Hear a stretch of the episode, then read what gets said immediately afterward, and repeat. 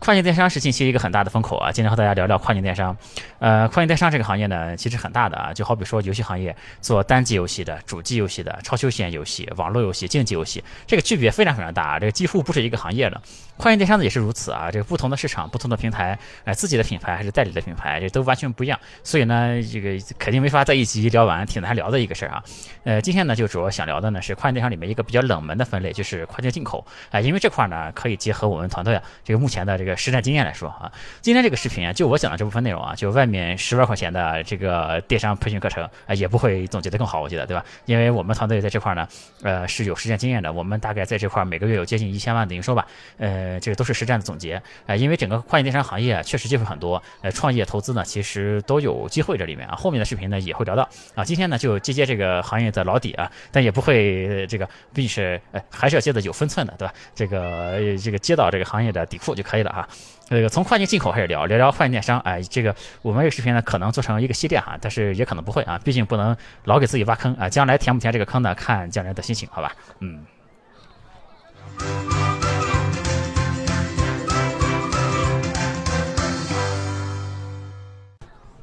有趣的灵魂聊科技人文，我是李自然。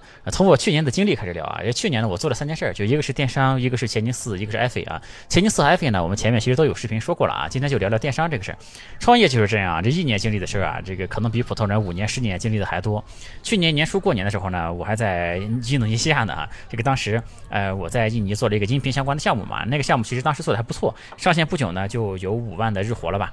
这个后来呢，就爆发了疫情嘛，因为当时国内的疫情就已经起来，呃，当时国外其实是很安全的啊，这个当时还有很多国内的人，这个想往国外跑嘛，但是我就觉得还是得回去啊。这个虽然当时我们在海外也有办公室，这个也有人，就完全具备跑路的条件啊。但这个我个人主要还是在国内嘛，而且说实话，我对中国的防疫是有绝对的信心的啊。反而觉得在海外可能将来会出问题，对吧？这个当时还有很多武汉人跑到印尼来，对吧？印尼这边不检查的都。这个不过据说当当时这个当时传言这个病毒是不适合在热带生存的啊，所以当时当地很多人也没那么慌张的，这个就不多说了哈。呃，当时我回国的机票呢也被取消了两次，这个航空公司电话完全打不进去啊。这个我听说，呃，最后我听说这个印尼直飞中国只有最后一班飞机了。就我当时还在印尼的一个乡下呢，我团队在雅达的合伙人嘛，就直接把我的行李拿到机场，然后和机场的人沟通，然后我就从乡下往机场赶啊。最后终于在飞机马上关上舱门的时候，这个上了直飞中国的最后一班飞机啊，仓皇逃回了国内。我们今天来看呢，这个疫情其实伤害了很多行业啊，但是也助推了很多行业。这个电商呢，绝对就是受到一个受到助推的行业。我们当时在印尼做的这个音频啊，嗯，其实理应也是受到助推的哈。但要命的是呢，我们当时这个本地化做的非常重。这个我们中国的管理层想撤回到国内嘛，就这个呃这个呃当地的办公室啊就要关了，因为以当地的这个情况。呃，是没法远程工作的。这个在当地，这个我们本地化工作不能做呢。其实，其实就是我们这个项目就不能再进展了。然后就结，然后我们也评估了一下。这个在当地的一些风险因素吧，我们就把这个项目给关停了。关停之后呢，我们的技术团队就尝试着做语音房相关的项目啊，因为我们这个印尼的项目里面其实本来就带有语音房相关的技术的。然后我前两天不有一个视频是讲这个 Clubhouse 嘛，然后在那个视频里也讲了语音房相关的一些事儿哈。呃，然后后来呢，就大家觉得其实那个事儿啊毕竟不是大家想做的一个事儿，对吧？然后就然后我们另外一条线呢就做了这个电商这个事儿，嗯。这个我这边其实一直和电商有关系啊，我之前就做过这个电商评论的搜索呀、电商导购啊等等一系列的事儿，对吧？我之前的一些视频里也聊过的。我们电商呢也是在印尼和菲律宾啊其实都有做，后来也尝试着做美国嘛，这个我们后面再说。今天主要想说的呢是我们发现的在中国的一个机会啊，这也是一个很独特，可能一个圈外人很少能了解到的这样的一个机会了。这个早先，呃，在去年的二三月份的时候啊，其实出现了一个呃很特殊的一个情况，就深圳呢有一个市场叫做明通化妆品市场，这个去年上半年的时候呢，就突然变得特别火爆，火到什么程度呢？就是一天的交易额有四十个亿啊，特别夸张。这个为什么这么火啊？因为中国的这个化妆品市场，它这个水货市场啊是一个非常大的市场。早在二零一三年之前啊，这个呃淘宝闲鱼购上面大概有十二万的卖家吧，基本上都是在卖这个水货了，对吧？因为当时的法规呢，其实对于这种这个后来叫海淘啊、代购啊这些东西啊，这个也没有明确的规定。其实相当于呢，它都是一直在一个比较灰色的一个地带了。一三年的时候啊，一三年这个时间点挺关键的哈，就是国家就意识到这一块嘛，然后于是也开始整顿嘛，然后整个行业就变得规范化起来了。在那之后呢，才逐渐有了这个跨境进口啊，这些跨境进口电商这个概念吧。然后就是海淘啊、代购啊、跨境进口啊，就都在那个时候开始爆发起来了。二零一三年呢，整个淘宝全球购的 GMV，呃，我记得是四百多亿，不到五百亿的这个样子哈。就为什么说这个数哈？这个主要是呃反衬一下这个明前面说的这个明通化妆品市场有是多么恐怖的一个存在。因为明通一天的交易额就四百多，呃是是四十多亿，对吧？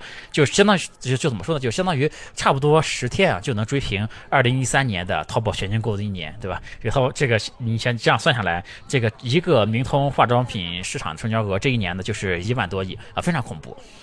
为什么明通这么屌啊？这个这因为去年因为这个疫情的原因啊，很多的代购就都歇菜了嘛。但这个市场的需求呢还是在的。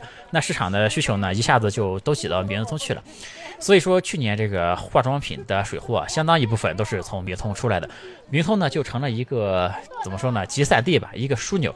然后各国的这个免税的货，都是先到明通，然后呢，再通过明通吧，这个它这个成千上万的这种代购吧，然后再开始销售了，对吧？有人可能就会问啊，这个明通的货是真的吗？就我只能说呢，这个多数都是真的啊，因为这个水货呀，就是都是真货，对吧？它只是没交税而已。但这个市场这么大的交易额，对吧？在这么大的这个利益面前啊，就肯定是什么苍蝇蚊子都会往里飞的。所以说呢，也有一些就算是少数吧，就卖假货的，哎，在混在里面，对吧？这个所以说那些做代购的呢，如果就是他买的货，有的时候这个他也不知道是真假，也存在这种可能性，对吧？这有人可能会继续问：这样卖水货难道不违法吗？对吧？这个是违法，是吧？所以说，在今年一月份的时候呢，这个明通化妆品市场已经查封了，那就查封了很多。呃，呃但是这个市场呢，就是也存在了一年嘛，这一年的时间也很长了，对吧？呃，当时我做电商的合伙人呢，是去年八月份的时候到了深圳嘛，就发现了这个情况，然后呢，就在这里面算是发现了一些。这个机会吧，也不能说是机会哈，就是发现了一个状况。这个状况是什么呢？就是，嗯，明通这个这市场啊，因为它有这么恐怖的一个成交量在啊，就这里面几乎集中了中国整个哎伪装行业里面最优质的这个供应商。于是我的合伙人呢，就直接住在了深圳哈，这个每个礼拜呢都到明通去搂这些供应商。我们其实是不做那个水货这一块的哈，因为我们一直都是想正规的来做事儿哈，这个没有必要。即便是从纯商业的角度来看呢，这个做水货它也没未来，对吧？所以说我们肯定不想做水货这个事儿。呃，所以说在大家呢都看上明通水货的这个时候呢，我们看上的其实是明通集中起来的这些供应商资源，对吧？这个如果没有明通这个市场的存在呢，我们其实很难一下子接触到这么多这么顶级的供应商，对吧？呃，因为做电商啊，我们这种做店铺的模式哈，这个最重要的其实是有三块资源。三块资源什么呢？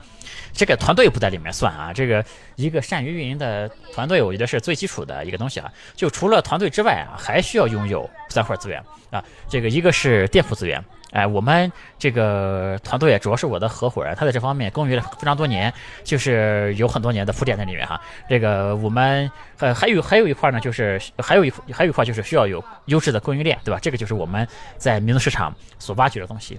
还有一块呢就是资金，这三个东西啊，我们一会儿再展开说。我们就先说这个，先把这个民通供应商这个事儿说完哈。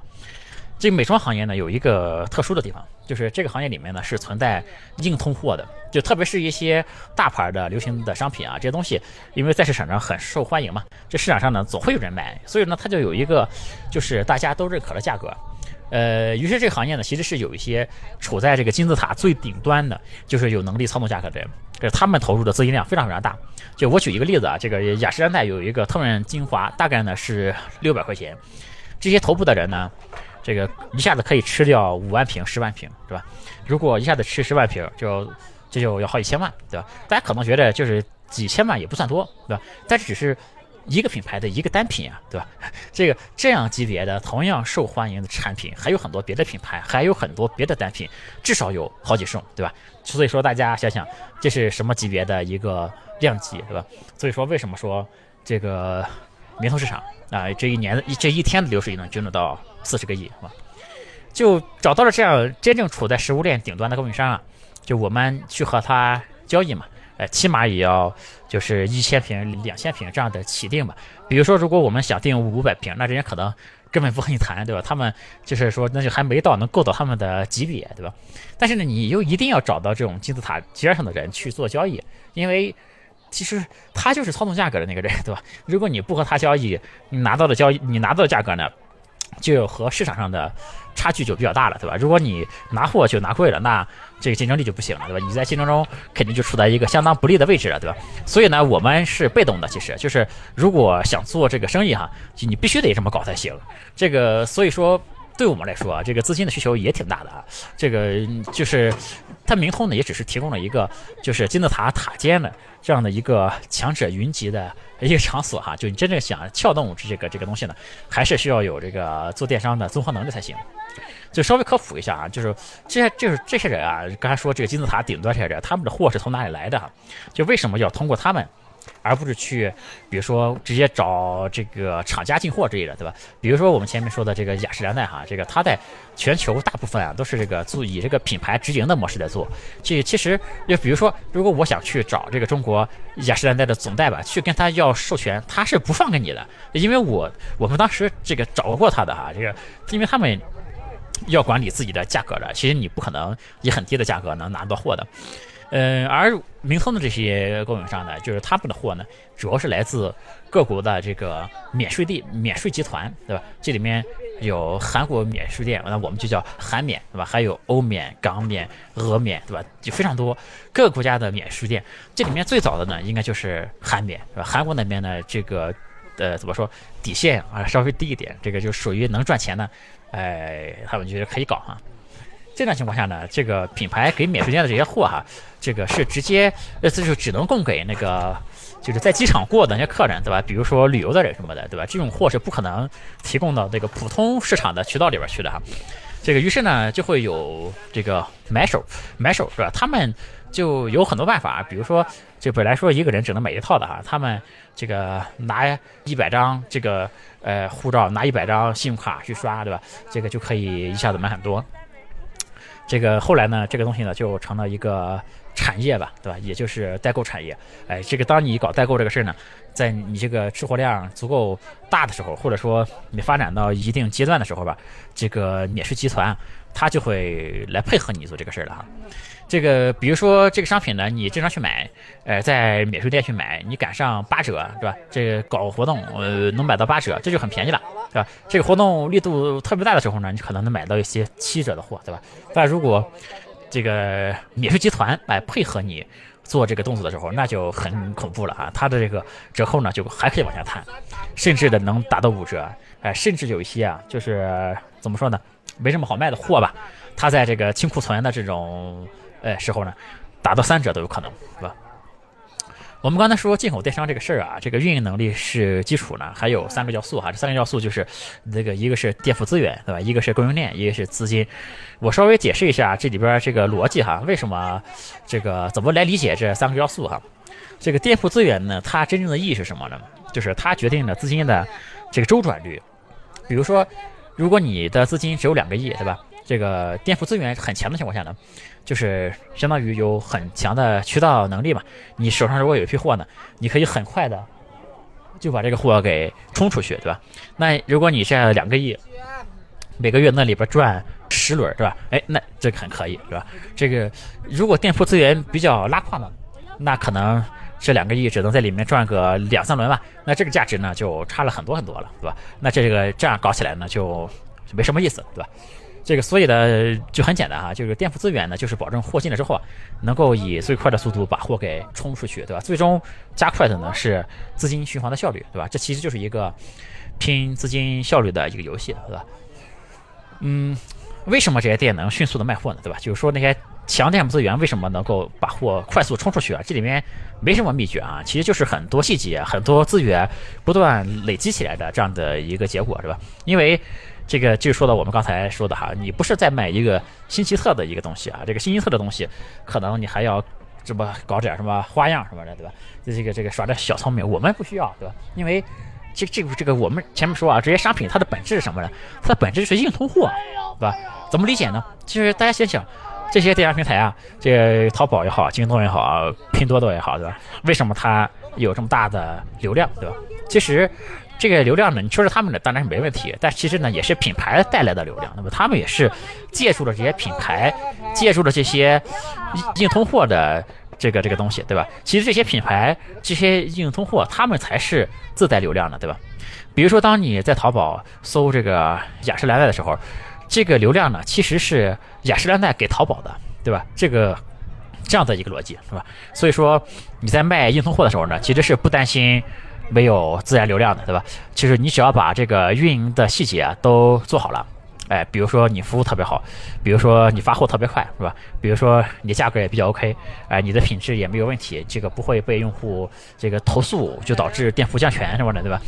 这个呃，这时候呢，平台它就会把流量推给你了。这其实是一个没有什么奇招的东西哈，这个这个像我们是有这种专业的运营能力的，对吧？然后再配上好的店铺资源就可以了，其实是吧？我们再讲第二个，就是供应链，就是选择供应链的时候应该考虑什么，对吧？现在想做电商的朋友也挺多的，对吧？这个或者说供应链最重要的是什么？这个大概有三点吧。第一呢是这个价格啊，价格呢就直接决定了你的这个利润空间，对吧？这个就不用多解释了，这也是最容易想到的一点，对吧？就是在这里说的，就是你拿到这个价格就是相对 OK，是吧？就可以，就不是说我拿到的是这个全市场。哎，最低的这个价是吧？这个，这这拿到全场最低的价呢，不是说就最牛逼，对吧？因为这个，这个，这个大家都要赚钱的哈，就是你要只要有合适的利润就可以了，就双方呢都有合适的利润啊，这个事儿才能做的比较长久，对吧？这供应链重要的第二条呢，就是品质，这个货的品质呢，千万不能出问题，这否则呢，这个风险就会非常非常大。这很多店这个卖假货，他就是让供应链给坑了，对吧？让供应商坑了，这个 供应商发他发啥啥发给他什么货，他就卖什么货，对吧？这个就很致命，对吧？有很多小白去买东西啊，这个问卖家这货是真的吗？就有很多卖家就是他控制能力不行的那个，他也不知道这个货是真是假，对吧？这个货就是供应商给他，他就卖，对吧？就这方面如果出了问题呢，就对这个店铺的这个这个伤害，呃，是直接很致命的哈。第三呢，就是这供应商呢要稳定。这点呢，其实也很关键哈，就是如果供应商呢不足够稳定的情况下，这个我们是不会和这种供应商来进行合作的，对吧？就因为你好不容易把一个货给冲起来，对吧？好不容易把一个单品冲起来，供应商如果不给力，比如说没货了，对吧？或者是出问题了，那这个呢就对项目的打击就也很大。所以说，很多人在找供应商的时候啊，他们都优先考虑价格嘛，就其实。就是说，嗯，我是觉得价格只是其中之一，对吧？这个价格只要正常就可以了，对吧？这个品质，呃，和和稳定吧，这也是非常重要的事儿，是吧？说完了这个店铺和供应链哈，这个第三个要素呢，就是资金了，对吧？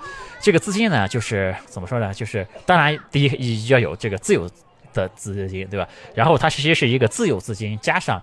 哎，你借钱的能力、贷款的能力和其他搞钱能力的这样的一个总和，是吧？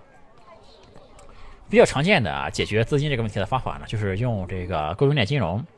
呃，比如说我们前面说，呃，供应商想出五万瓶这个雅诗兰黛的特润吧，我们呢，呃，想在里面，呃，他想出呃五万瓶货，对吧？我们呢想吃五千瓶，对吧？但我们呢就没这么多钱，这供应链金融呢就可以帮我们去垫付这个钱。对吧？我一个月后，他给我相当于去花钱进货，对吧？我一个月后还给他，哎就可以了。这个，嗯，这一个月的利息呢，可能是比如说百分之一，或者是百分之一点五这样子，对吧？这对于我们来说意味着什么呢？相当于你进货的价格啊，就提高了百分之一点五，对吧？这个。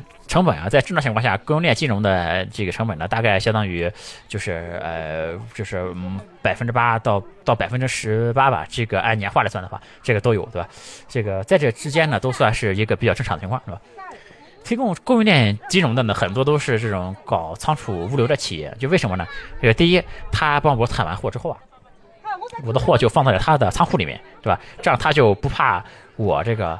跑路了，对吧？啊，这个就是说，呃，这个行业是这样，我不是说我自己哈。这个第二呢，这个货放在他那里呢，这个他替我发货，他还能赚这个业务的钱，对吧？所以呢，这样其实这个他其实赚的不光是金融的钱，对吧？因为他本身还做相关的业务，对吧？这样他这个双方呢还是有一定的合作关系的，而且呢，他们呢就相当于这个不但是和你。谈成了一个合，就是不但是把金融提供给你，对吧？他还和你这个谈成了一个合作嘛，他们也能赚的更多，而且呢，你的货都压在他的仓库里嘛，对吧？因为这些货也都是硬通货嘛，我们前面也说了，对吧？其实他们呢，就是很容易来控制这个风险，对吧？我这里呢举供应链金融只是一个例子哈，这个如果有其他合适的钱呢，那我们也可以拿这个，或者说提供一些抵押，对吧？来拿一些钱，这都可以，对吧？只要有这个拿起来还比较舒服的钱就可以，是吧？这个我们现在打法呢，其实风险是很小的，这个因为大量的钱呢都是压在货上，是吧？其实大量钱都在货上。这前面说了啊，这里面的货呢，这个基本上也都是这个硬通货，拿到市场上呢总是能变成钱，所以说它整体呢风险不大，对吧？所以说这里面呢其实也是有一些。做投资的这种机会的，对吧？这个想做到年化百分之十以上吧，这个比较容易的还是，对吧？所以说，在它这个投这个做投资啊，以及是做这个整个这个事儿哈，他这个生意啊，他这个模式哈，他就更像是一个生意的一个一个模型哈。这个他不是说像我前面聊资本的时候，对吧？给大家讲了风险投资什么的，就如果你想投的是那些就是。呃，特别有想象空间的事儿，对吧？那可能投跨境电商里面呢，可能投触控电商还可以，对吧？这个投这种，我刚才说这个模式呢，就不就不是特别合适，对吧？这个，呃，其实现在投出口电商的话呢，有一些做法，这个风险也也不大，是吧？这个将来呢，如果有机会再和大家说。嗯，所以我这个前面啊，这个讲了这么三个要素吧，就是供应链其实是一个。基础保障对吧？这个店铺和运营能力呢，它再乘以这个资金嘛，就是你的利润了，对吧？这个现在呢，跨境电商大火啊。虽然说跨境电商呃火，但是大家其实，在跨境电商里面所关注的，其实大家的精力几乎都在关注这个出口电商这个东西，对吧？这个市面上关于这个进口呃的电商呢，关注的人非常少啊，就讲的人也非常少。这个闷声发财的人呢倒是不少啊，这个在赚钱的人也倒是不少哈。这个，所以今天呢，就是和大家聊聊这个这个行业啊。这个这次视频呢比较呃也比较特别，因为我聊东西以前往往是从一个宏观的角度来聊，对吧？这一次呢，我们不是从一个宏观来聊，好吧？而是从这个我本身的一些做法和经历来聊，好吧？还有就是现在我们说跨境电商这个风口哈，这个。聊来聊去呢，大家都是想做品牌，对吧？我个人觉得啊，就是要不要做品牌啊，也不一定，对吧？这个怎么说呢？就是你比方说，我就先说这个，我们做跨境进口这个事儿哈，这个我们想做呢，就是把国外更好的东西啊，呃，以更低的价格，呃，给带到国内来，对吧？如果是讲情怀呢，我们就去发掘那些在国外。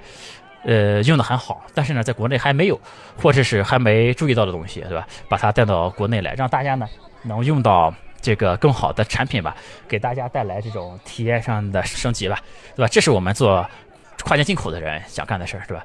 这个也是有正面意义的，对吧？这个为什么说做这种事儿是讲情怀的呢？因为这个呢，就比卖硬通货会难很多，这风险呢也会变得更大，对吧？因为它不是硬通货了，对吧？但即便是这样呢，我们也不需要创建自己的品牌，对吧？这个搞自己搞品牌，这个味儿就不对了。就是难道我们要在国外创建一个品牌，再返回头来再卖给中国人嘛？对吧？就当然，我知道哈，也有那种就是把产品拉到海上转了一圈。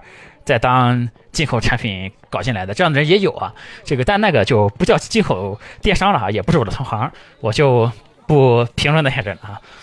嗯，这个哪怕就我们说回来，就现在就所有人都在想搞，就是怎么来做品牌嘛。就是我觉得这个即便是对于呃跨境出口来说，做品牌也不是唯一正确的打法吧。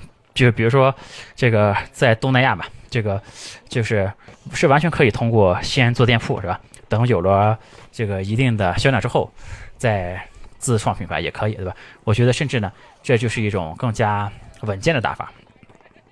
就首先呢，在东南亚如果运营店铺的话。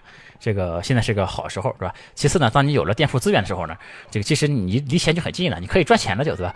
这个这种生意呢，就不是需要那种拼融资的，呃，这个这个烧钱的生意，对吧？它是一个很踏实的一个东西。嗯，然后呢，就是在运营店铺的这个过程中啊，嗯，团队的运营能力和这个基础的这个供应链的能力啊，以及店铺的资源，你就都给它积累起来了，对吧？这个然后你积累好了之后呢，将来。你再做品牌就会稳当的多。起码当你有了一些产品之后啊，你就不愁卖了，对吧？那现在有就有太多的人啊，他一上来就要搞品牌，对吧？就要就先融一大笔钱，对吧？然后这个这个基础啊，就在我看来，这个根基啊不是很牢靠哈。这样的做法呢，就虽然可能很快啊，但不一定是这种最好的路径嘛。这个本来我今天想录长一点的哈，这个呃还想聊一聊我们在在印尼和菲律宾做电商的事啊。但这个呃我们在那边还卖了一些就是奶罩，就是内衣什么的啊。但这个我这边这个在爬山哈，人有点多，主要写的这个还有两个山头离我有点远啊，我没去。这个我就是我们毕竟这个国人吧，讲究的就是一个来了都来了，对吧？这个还是要去看看的哈。所以说我今天。暂时先和大家聊到这里啊，这个今天录这个呃视频也是这个爬累的，休息一会儿录这个视频啊，我继续去爬了啊。这个有趣的灵魂聊科技人文，呃，我是李自然啊。今天这边人有点多了哈，这个我们就先录到这里，我们下次再见，拜拜。